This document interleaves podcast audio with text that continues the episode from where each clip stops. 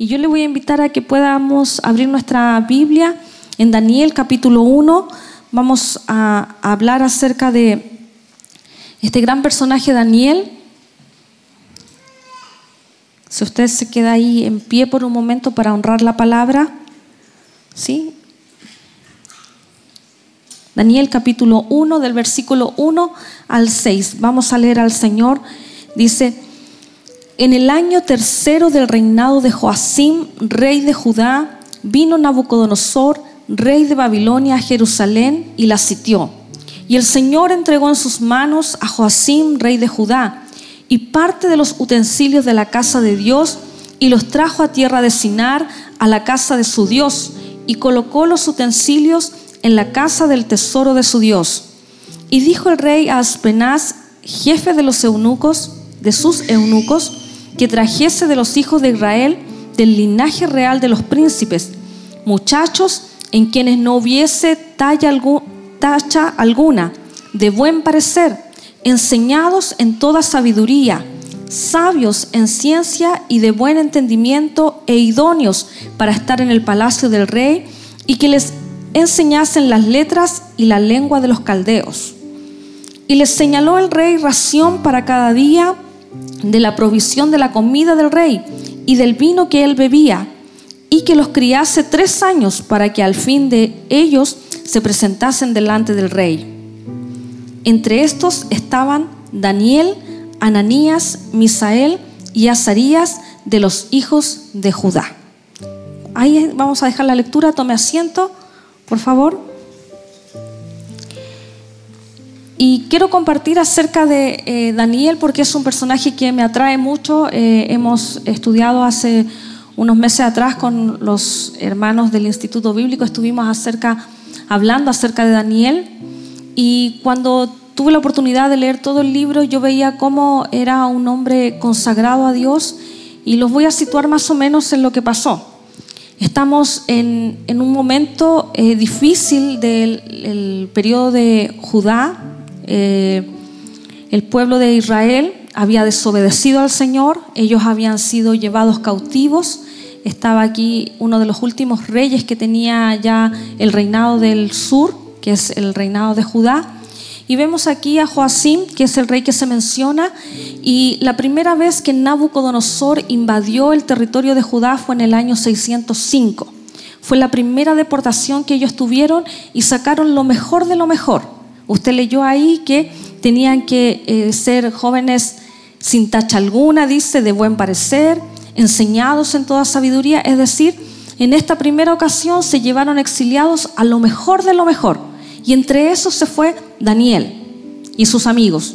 Y se fueron entonces y fueron llevados exiliados hacia el sector norte, hacia Babilonia, y allí estuvieron. Estuvieron en una cultura diferente a la de ellos, no estaban en su propio país y entonces lo vemos aquí entonces a Daniel que está en una cultura distinta, está ahora frente a un rey que es el rey de Babilonia, no es eh, en su pueblo, en su tierra natal, él ha sido exiliado y deportado. Y nosotros podemos ver aquí cómo él es un hombre de consagración a pesar del entorno y lo que él está viviendo. Y lo primero que yo quiero destacar de él es cómo uno puede consagrar su vida y es disponiendo el corazón. Si usted se fija en el primer en el, perdón, el versículo 8, después de, que, de lo que leímos, que Daniel fue llevado delante del jefe de los eunucos, ¿cierto? Y se les dijo entonces a ellos que le iba, se le iba a dar una porción de la comida del rey y se le iba a dar vino. Esto significaba que todo esto antes en esa cultura era ofrecido primero a los ídolos. Si usted se fijó, ah, eh, se menciona acerca de que Nabucodonosor llevó incluso todos los tesoros del palacio para presentárselo a su Dios, dice ahí. Entonces todo lo que ellos hacían giraba en torno a los dioses que ellos tenían en Babilonia. Entonces la comida que se dedicaba para el rey primero era ofrecida a los ídolos para que luego entonces ellos pudieron, pudieran comer. Y nosotros aquí vemos en el capítulo, perdón, en el versículo 8 y dice, y Daniel propuso en su corazón no contaminarse con la porción de la comida del rey ni con el vino que él bebía. Pidió, por tanto, al jefe de los eunucos que no se le obligase a contaminarse. Si usted se da cuenta, dice que Daniel propuso en su corazón. Eso sabe de qué nos habla, eso nos habla de determinación, nos habla de convicción, nos habla de tener una decisión. Esto no tiene que ver con los sentidos, con los sentimientos, ¿ya? Porque muchas veces nosotros pensamos que las convicciones vienen de algo que yo siento. Aquí lo sentí fuerte en el corazón, uno dice. Y no, la verdad es que las convicciones y las determinaciones no tienen que ver con nuestros sentidos, porque nuestros sentimientos, nuestros sentimientos, ¿cierto? Puede que un día se levante usted con muy, muy, muy decidido a hacer algo y puede que otro día usted no tenga ganas de nada. Nuestros sentimientos son nuestras, si hablamos de lo almático, estamos arriba a veces, a veces estamos abajo, a veces queremos todo, a veces no queremos nada. Entonces no tiene que ver la determinación o proponernos en el corazón con los sentidos. Los sentidos nos hacen ser personas inestables. Mire, Daniel conocía la ley del Señor. Daniel logró discernir aquello que agradaba a Dios y aquello que no le agradaba. Y cuando nosotros compartíamos con nuestros hermanos estudiantes, sabe que alguien mencionó algo muy importante acerca de Daniel, porque Daniel cuando fue llevado a Babilonia era un muchacho. Se habla de que podría haber tenido entre unos 20 años más o menos, entre 16 o 20 años, era un muchachito. Y él estaba parado en una cultura tan distinta a la de él. Y cómo aquí él pudo reflexionar acerca de la palabra del Señor, cómo pudo él determinarse en aquello que agradaba al Señor y, veíamos esta reflexión de decir cómo los padres influyeron en él para que él no se desviara, cómo los padres pusieron todo este depósito de fe en el corazón de Daniel, cómo los padres pusieron todo este depósito de la palabra de Dios en el corazón de su hijo, que lo llevó luego a pararse con convicción delante de una cultura extraña, distinta a la de él y voy a hacer un paréntesis, ¿ya? Dentro de esta determinación, es como nosotros también, aquellos que somos padres o aquellos que podemos influir en una siguiente generación, cómo podemos nosotros dejar un legado a nuestros hijos, cómo nosotros podemos dejar un legado a una siguiente generación de gente que ame al Señor, gente que se comprometa con Dios, porque no solo somos nosotros, no solo tiene que ver con su fe, tiene que ver también cómo usted a sus hijos, aunque sean pequeños, cómo usted los educa en el temor del Señor, cómo usted los hace amar al Señor, amar su palabra, cómo usted los les guía en este proceso, en este caminar. Quizás usted no tiene hijos, pero tiene sobrinos, tiene eh, quizás nietos algunos ya. ¿Cómo podemos influir en esta siguiente generación para que sea gente de convicción? Usted ve cómo está el mundo hoy con valores muy alterados, con valores tergiversados. Quizás a usted no le afecta, usted ya está casado, a lo mejor usted está bien, pero ¿cómo nos afecta a una siguiente generación donde eh, está todo este tema de la identidad de género, ¿cierto? Donde se le está permitiendo a los niños entrar a los mismos baños que las niñas, por ejemplo, y cosas que están afectando nuestra sociedad, que están afectando los principios de la palabra del Señor. Entonces, ¿cómo nosotros tenemos que influir en esta siguiente generación? Podemos influir también, si usted no tiene personas cercanas a quien influir, ya sea sus nietos o sobrinos o primos, pero usted también puede hacerlo por medio de la oración. También podemos ser gente que oremos por una generación que ame a Dios, una generación que tenga su corazón inclinado a Dios. Amén. Quizás los sentidos de Daniel podrían haberlo llevado a aceptar la comida del rey. Porque quién no a lo mejor se hubiese visto, eh, ¿cómo podríamos decirlo? Eh, influenciado, ¿cierto? Al mirar una, mire, estamos en la semana. ¿Quién no ha comido empanada? ¿Quién no ha comido un anticucho, ¿cierto? El olor rico, ¿cierto? Usted le hace así y dice, ah, en alguna parte de aquí hay asado, ¿cierto? Entonces imagínese en el caso de Daniel que hubiese estado ahí en ese ambiente y él sintiendo el olor de esta comida del rey, pero había sido sacrificada a los ídolos. ¿Cómo a lo mejor sus sentidos podrían haberlo llevado a comer también de la comida del rey? ¿Cómo haber tenido ganas en su estómago de decir, mm, sí, podría comer de esa comida del rey? Pero eso significaba aceptar la idolatría. Y él no cedió a eso. Él dijo que se iba que se propuso en su corazón no contaminarse con esa comida. Y le propone al jefe de los eunucos, usted ya conoce la historia, pero para aquellos que no la conocen, él le propone al jefe de los eunucos y le dice, ¿sabe qué? Dame 10 días, pruébame 10 días, porque el jefe de los eunucos dijo, si yo no te doy la comida del rey, me van a cortar la cabeza. Y él le dice, no, pero pruébame 10 días y dame agua y legumbres. Solo prueba 10 días. Y nosotros podemos ver, después se lo voy a leer más adelante, qué pasa después de esos 10 días. Y nosotros podemos ver en otra sección donde Daniel también había tenido un sueño, el cual era difícil de entender. Y la palabra nos enseña que él estuvo por tres semanas en oración y ayuno. Versículo 12 eh, del capítulo 10 dice, entonces me dijo, Daniel no temas, porque desde el primer día que dispusiste tu corazón a entender y a humillarte en la presencia de tu Dios, fueron oídas tus palabras y a causa de tus palabras yo he venido. El ángel que se aparece aquí a Daniel le dice, desde el día, desde el primer día que dispusiste tu corazón a entender, a humillarte, en la presencia de Dios fueron oídas tus oraciones.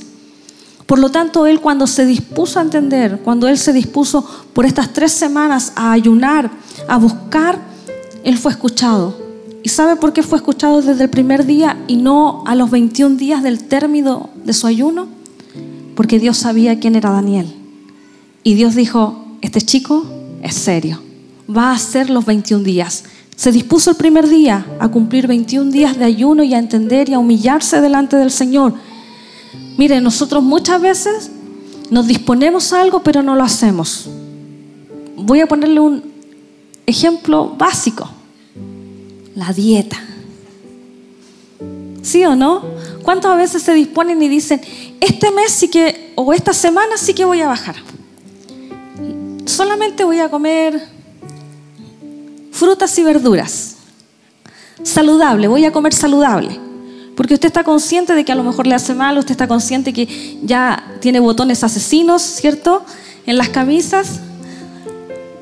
Y usted dice, sí, voy a, voy a, a a disponerme a hacer la dieta. Y pasa el primer día y no lo hace. Pasa la segunda vez y tampoco lo hace. Y después dice, no, esta semana ya no lo hice, pero la siguiente sí lo voy a hacer. Y estamos así muchas veces y no lo hacemos. Usted dirá, ah, pero usted hermana es delgadita, no tiene problemas con eso, con la comida. No, no tengo problemas, pero ¿sabe con qué tengo problemas? Con los ejercicios. Sí, con los ejercicios. Soy mala para hacer ejercicios. Y eso también es un tema saludable. Y yo eh, me acuerdo que hace años atrás mi esposo se había comprado recién una elíptica y él se ríe porque sabe lo que voy a contar ahora. Y él se compró una elíptica y me dijo, Marce, vamos a hacer ejercicio y todo. Yo le dije, ya, ningún problema. Y, y él hizo aproximadamente media hora, él hizo la elíptica bien, en ocho, porque tiene un regulador de como de potencia, de, peso, y lo puso en 8. Y yo me subí y empecé. Y dije, no, este asunto está muy pesado, lo en cero. Ya, al tiro, en cero. Y empecé. Y estaba muy cansada y le dijo, le digo, amor, ¿cuánto llevo? Y él me dice, tres minutos. Y dije, ¿qué? ¿Tres minutos? No, yo me quiero bajar. Y me bajé y así, así transpiraba. Y yo le dije, no, necesito agua, necesito sentarme. Y no hice más tres minutos. Y le dije, pero la próxima vez voy a hacer más. Entonces pasó, al otro día no hice, obviamente, porque tantos días seguidos no, sino que al siguiente día, no, todos los días, no. Entonces, al siguiente día volví a subirme y empecé a hacer el ejercicio. Y estaba cansada y le digo, ¿cuánto llevo? Tres minutos. Tres minutos. Y yo sentía que llevaba como media hora. Me bajé y le dije, no, realmente no sirvo, no sirvo. Y no he hecho más hasta hace poquito que me intenté subir una vez más. Y no doy más. Entonces muchas veces uno dice, se propone y se dispone en el corazón decir, sí, voy a hacer ejercicio porque es saludable, sí, voy a hacer esta dieta, voy a hacer esto, voy a hacer esto otro. Y muchas veces no hacemos nada. Porque no hay convicción, porque no hay una determinación. Y nosotros podemos ver en Daniel que él sí, en él hubo una determinación. Él sí se propuso en su corazón no contaminarse con la comida del rey. es interesante notar que esta inclinación y esta disposición del corazón de Daniel nace en entender. Cuando usted entiende que hay algo que le hace mal, usted deja de hacerlo. Cuando usted entiende que la comida saludable le hace bien, usted comienza, pero ahí tiene que ver con un tema de entender. Mire lo que decía el salmista. El salmista decía, bendice alma mía Jehová y bendiga todo mi ser su santo nombre. Bendice alma mía Jehová y no olvides ninguno de sus beneficios. Él sabía y entendía el salmista que debía bendecir al Señor, que quizás su cuerpo no quería, quizás no estaba tan dispuesto, pero él estaba diciendo a su alma, le estaba obligando a su alma a que reconociera al Señor y que no olvidara ningún beneficio. ¿Cuántos beneficios hemos tenido del Señor, mis queridos? Muchos beneficios tenemos del Señor cada día. ¿Cómo no disponer nuestro corazón en buscarlo? ¿Cómo no disponer nuestro corazón en consagrarnos a Él? Otro salmo dice, 42.1 dice, como el siervo brama por las corrientes de las aguas, así clama por ti, oh Dios, el alma mía. Un salmista que reconoce que tiene sed, que tiene hambre de Dios. Salmo 42.1 dice, como el siervo brama por las... Perdón, lo leí. Salmo 63.1 dice, Dios, Dios mío eres tú, de madrugada te buscaré. Mi alma tiene sed de ti, mi carne te anhela en tierra seca y árida donde no hay aguas. El salmista reconocía una sed de Dios, una dependencia de Dios, el buscar al Señor, el que usted diga, Señor, necesito de ti, soy dependiente de ti. Nada de mi vida tiene sentido si tú no estás. Señor, quiero disponer mi corazón en buscarte. Quiero disponer mi vida en honrarte. Quiero disponer mi corazón en buscarte a ti porque eres todo lo que yo necesito. Sabe que nuestros sentidos a veces nos juegan en contra. Yo les contaba hace un tiempo atrás a, mis hermanos de la oración, de la intercesión, porque con mi esposo estamos a cargo del ministerio de intercesión de esta iglesia y nosotros eh, en febrero de este año Dios puso en mi corazón que pudiéramos todos los, todos los viernes, todos los viernes nos conectamos a las 6 de la mañana. Como no podemos a veces venir aquí al templo, nosotros nos conectamos eh, online, cada uno en su casa, y a las 6 de la mañana yo le escribo a los hermanos y le pongo, queridos hermanos, buenos días, pongo un versículo bíblico, ¿cierto? Aquí hay hermanas que son testigos de eso y pongo algunas peticiones de oración y les digo, vayan poniéndome si usted está conectado y me van poniendo ahí deditos para arriba que están conectados y comenzamos nuestro tiempo de oración de intercesión. Cada una en sus casas, pero sabiendo que estamos en el Espíritu. Y el primer, el primer viernes, súper bien. Yo desperté temprano, escribí todo, pero al siguiente viernes yo soy dueña de casa, entonces no, no me levanto temprano cada día para hacer mi jornada laboral. No digo no hago nada, porque después los hermanos creen que yo no hago nada en mi casa. No, sí, sí hago muchas cosas en mi casa, por eso digo soy dueña de casa, pero no, no tengo un horario para levantarme. Entonces, me levanto más tardecito. Y en la segunda semana yo estaba durmiendo plácidamente como mi esposo sí se levanta, él me despertó y me dijo, Marce, Marce, tienes que escribir. Y yo estaba, hermano, feliz durmiendo, mis sentidos durmiendo pero tenía que conectarme con algo que Dios había puesto en mi corazón, así que aproveché, escribí y todo y me puse dispuesta. Y durante la semana yo le dije a mi esposo, me cuesta igual despertar a esa hora y él me dice, pero amor, ponga el despertador, porque así le va a funcionar, porque cada vez que yo te tenga que despertar a veces me tengo que ir antes, entonces ponga el despertador. Le dije, buena idea poner el despertador. Entonces, al siguiente viernes, hermano, me pasó algo increíble. Yo estaba durmiendo y en el sueño soñaba que le estaba escribiendo y mandando el mensaje a mis hermanos.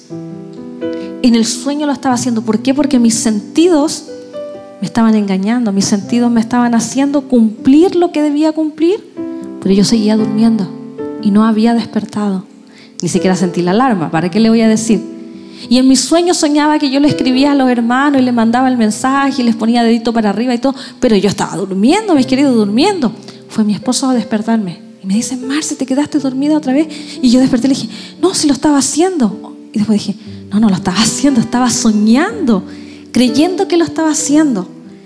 Entonces nuestros sentidos a veces, hermanos, nos engañan, nuestros sentidos a veces eh, están ahí simplemente para lo mejor que nosotros podamos disponer nuestros sentidos a lo que Dios quiere.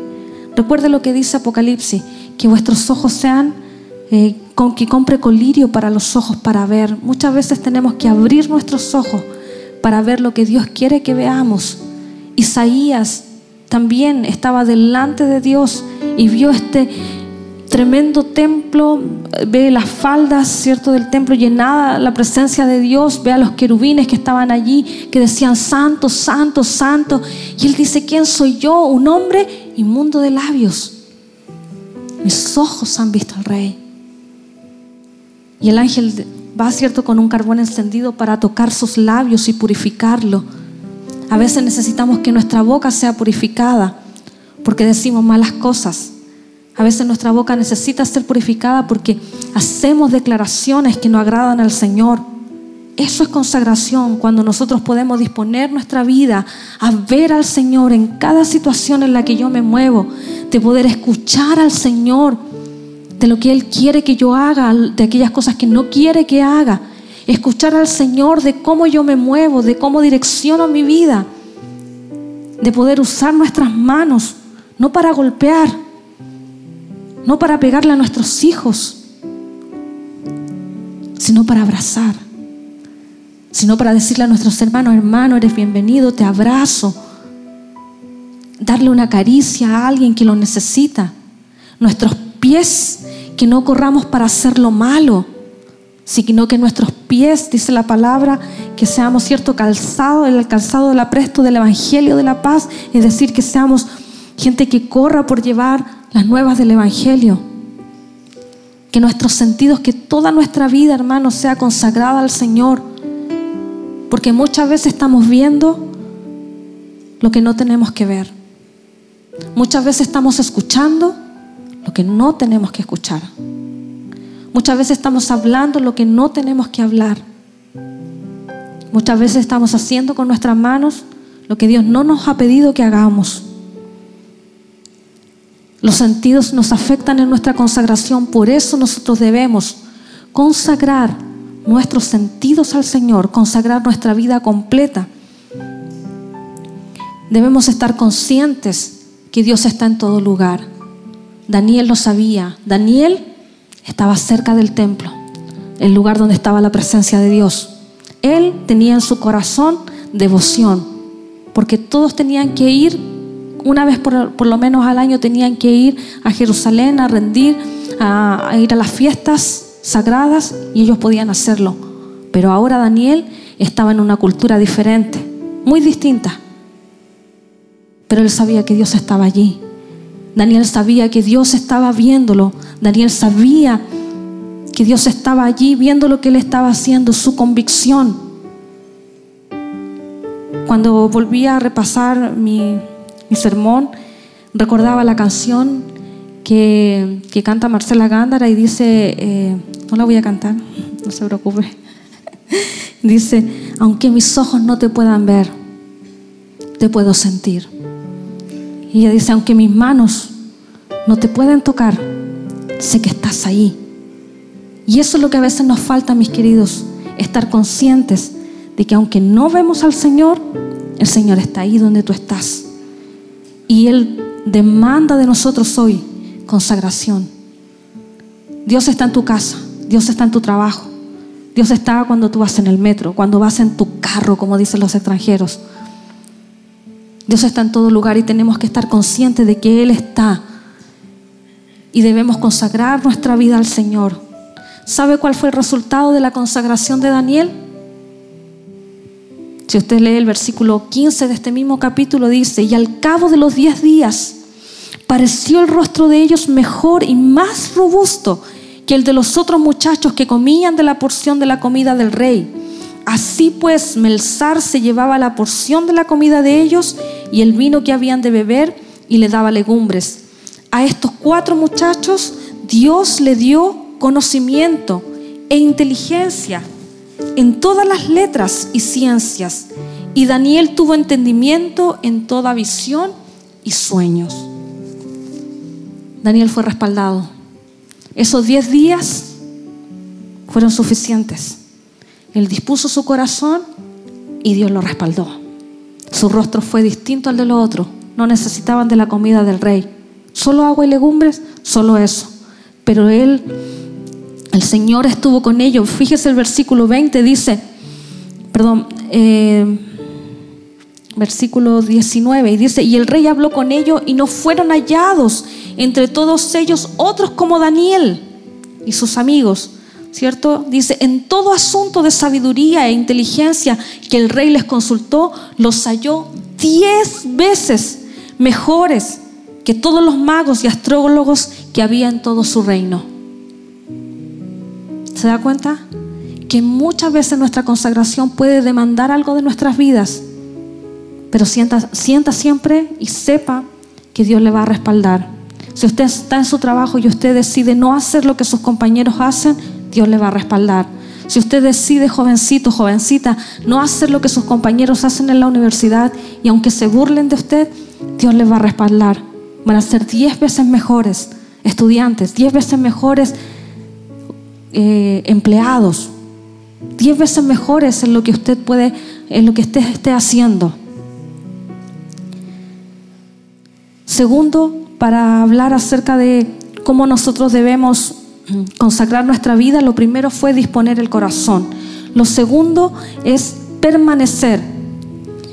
Veamos que la consagración de Daniel fue algo recurrente en él. Nosotros lo vemos en este pasaje que acabamos de leer de Daniel capítulo 1, pero si nosotros avanzamos en el capítulo 6, capítulo 6 ahora verso 10 dice, cuando Daniel supo que el edicto había sido firmado, entró en su casa y abiertas las ventanas de su cámara que daban hacia Jerusalén, se arrodillaba tres veces al día y oraba y daba gracias delante de su Dios como lo solía hacer antes.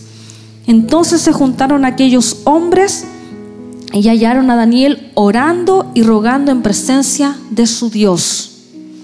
Si usted continúa en el capítulo 9, verso 3, dice, y volví mi rostro a Dios el Señor, buscándole en oración y ruego, en ayuno, silicio y ceniza.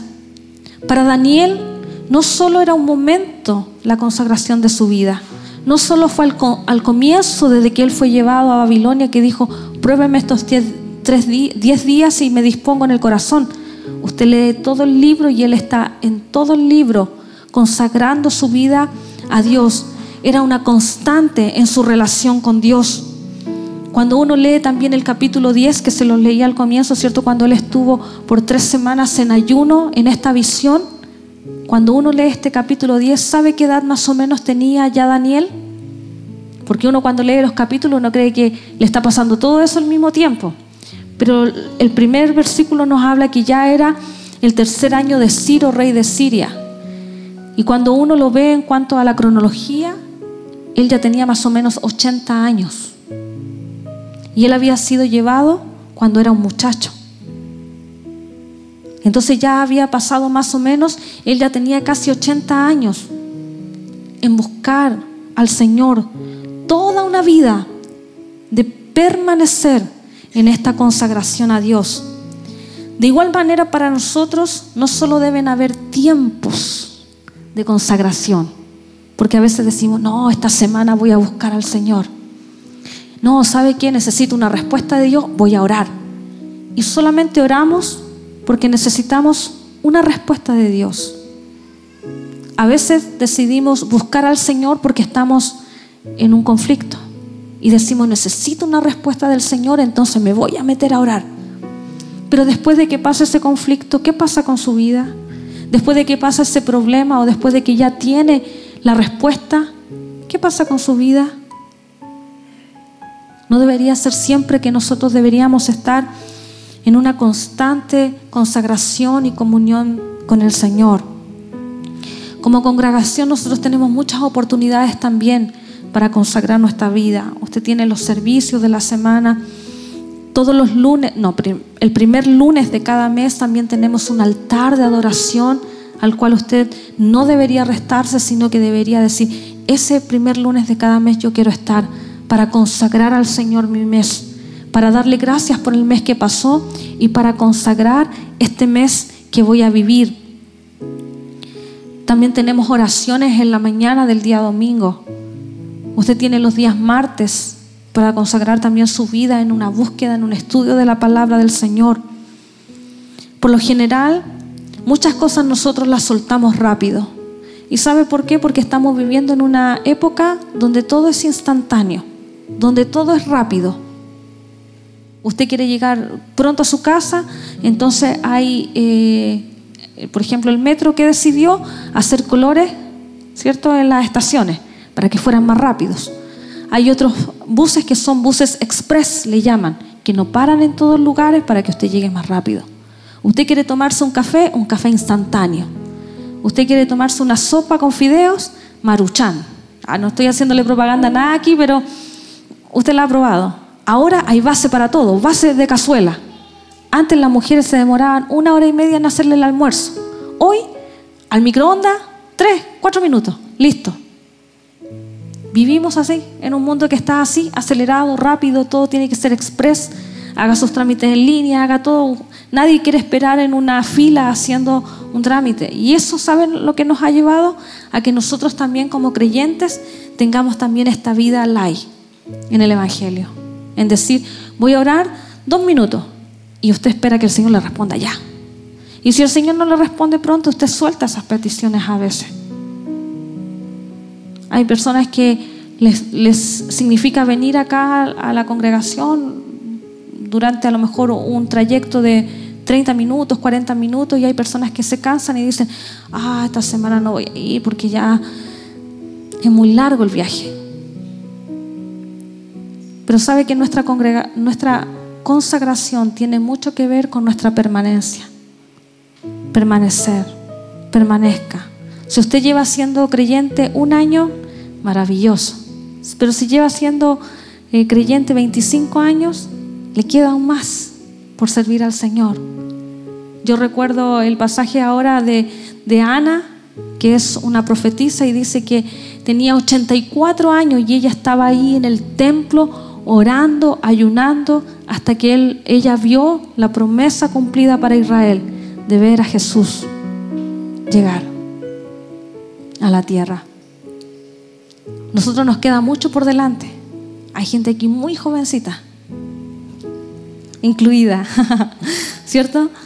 Muchos que somos jovencitos para servir al Señor, nos quedan años por servirle, no se rinda, no se rinda en servir al Señor, permanezca, permanezca, porque sabe que el Señor siempre respalda a aquellos que son fieles, a aquellos que están ahí. ¿Es difícil a veces? Sí, a veces se torna difícil, pero usted si dispone en su corazón, honrar al Señor, el Señor siempre lo va a respaldar.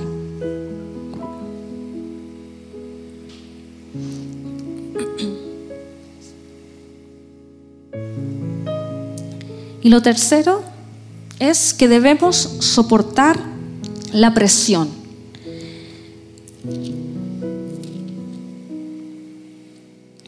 Cuando leemos el capítulo 6, el versículo 10 y 11 que, se lo acabo de leer dice que Daniel había supo del edicto que había hecho el rey. Y todo esto fue en contra de Daniel porque dice la palabra que en él había, no había ningún, ningún, ningún problema, en él no había ninguna tacha. Querían, eh, los sátrapas querían tratar de, de perjudicar a Daniel y decían, veamos en qué se equivoca Daniel para que lo acusemos con el rey.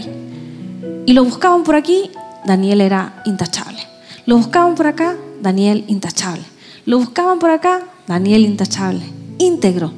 Entonces, como ellos vieron que era un hombre tan íntegro y que solo su fe no concordaba con el reinado, entonces le pidieron al rey entonces que hiciera un edicto para aquellos que no entonces adoraran lo que, lo que el rey quería entonces que fuese echado a los leones. Y aquí es donde nosotros vemos que Daniel cuando supo que el rey había firmado el edicto, dice que él entró a su casa. ¿Y usted cree que él se atemorizó por este edicto? No, como la primera vez, cuando era joven, que dijo, me, me propongo no contaminarme, esta vez tampoco lo voy a hacer. Y dice la palabra que él entonces se arrodillaba tres veces al día y con las puertas abiertas para que todos lo pudieran ver. Y entonces dice que los hombres se juntaron y hallaron a Daniel orando y rogando en la presencia de Dios. Y fueron a donde el rey y le dijeron respecto a este edicto.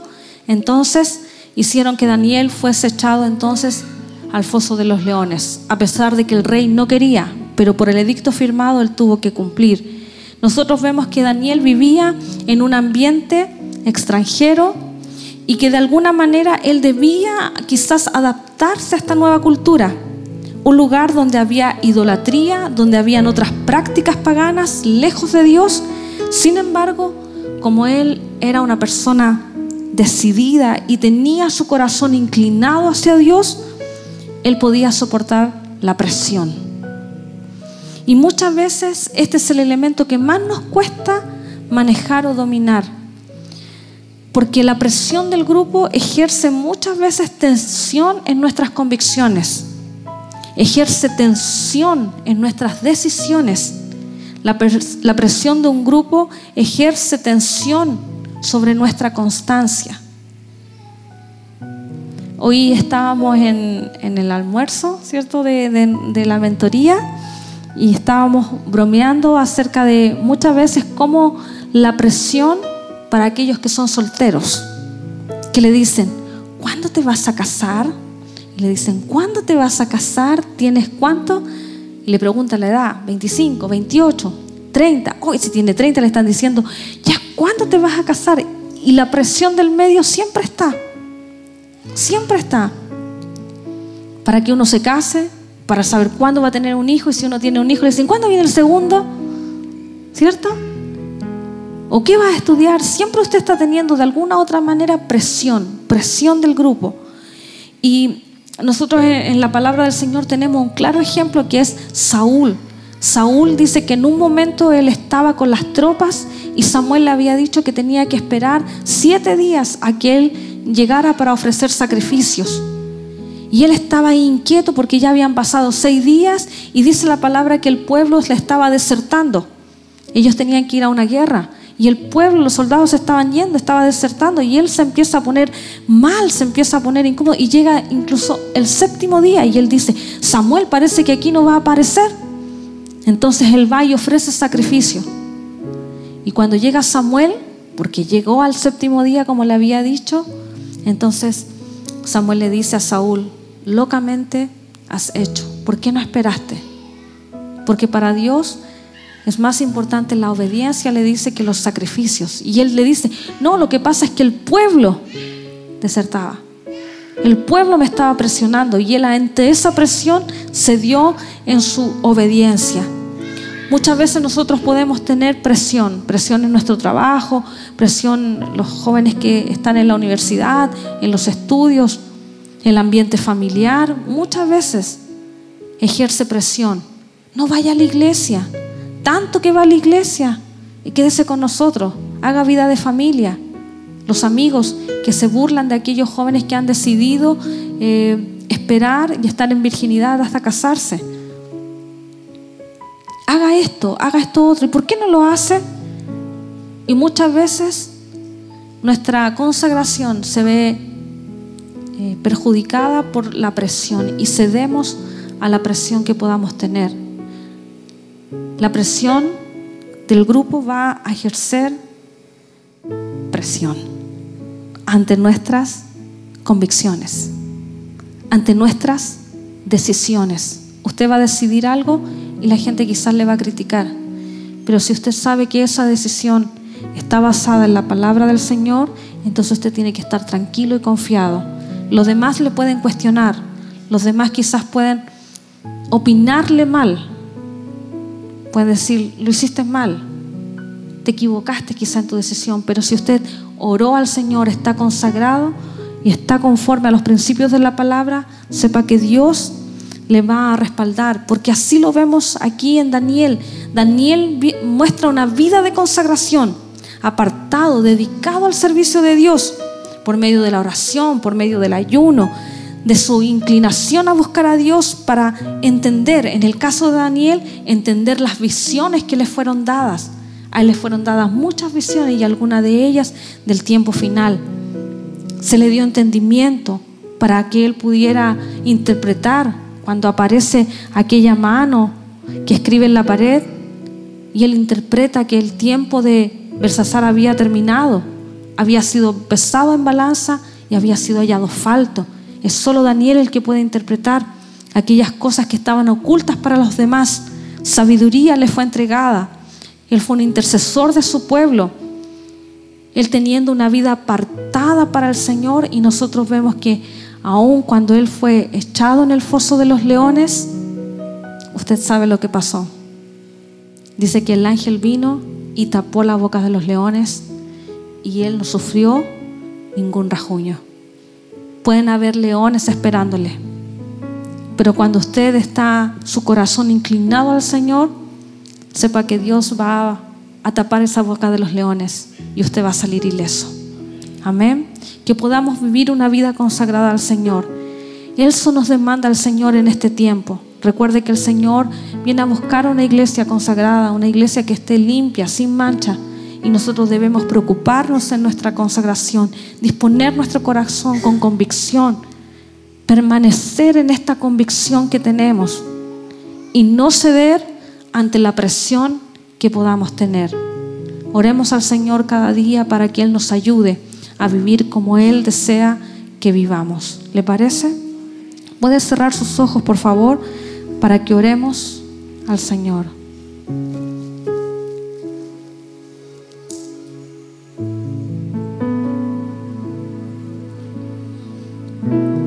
Sentadito como está por un momento, reflexione acerca de su vida de consagración. Reflexione por un momento y dígale, Señor, he invertido mucho tiempo en Facebook quizás, invierto mucho tiempo en las redes sociales y no aparto tiempo para orar. Dedico mucho tiempo a series en Netflix, que está tan de moda. Señor, quizás dedico muchos tiempos para estar con mis amigos y no dedico tiempo para estar a solas contigo.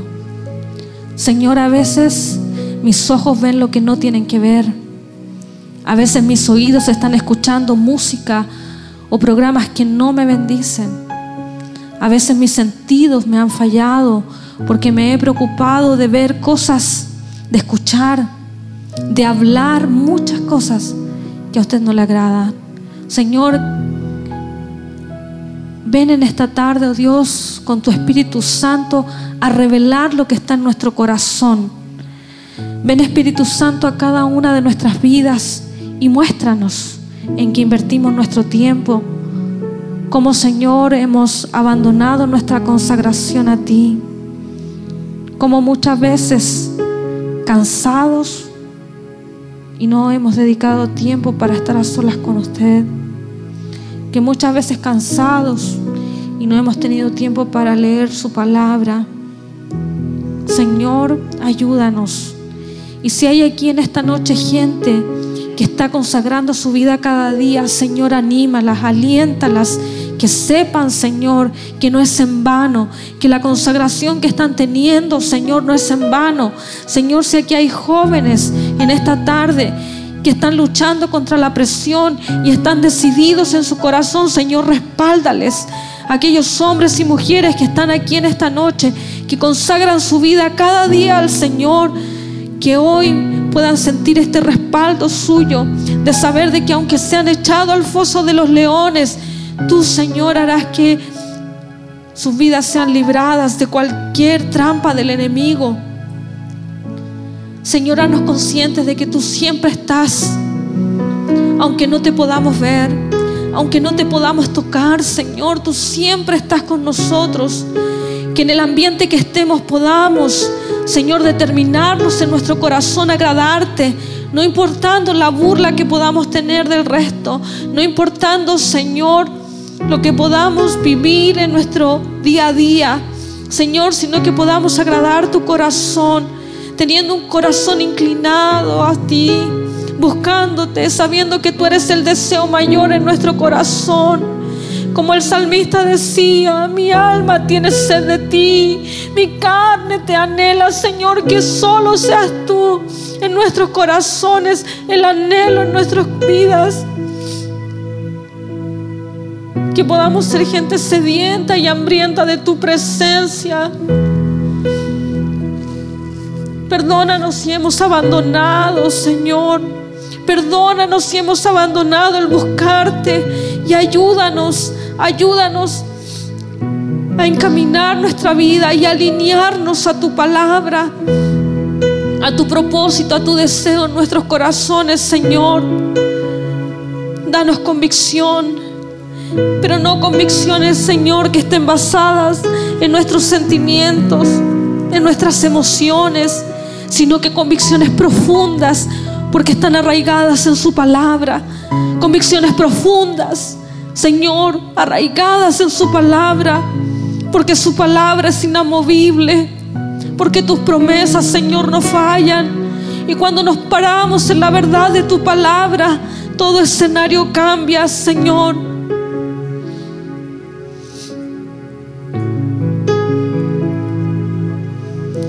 Gracias, Padre, por tu palabra que nos exhorta como hijos amados que somos.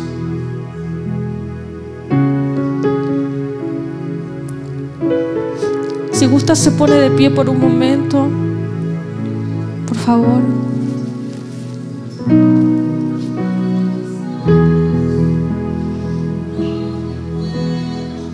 Y cante al Señor, adórelo. Sea consciente que Él está aquí.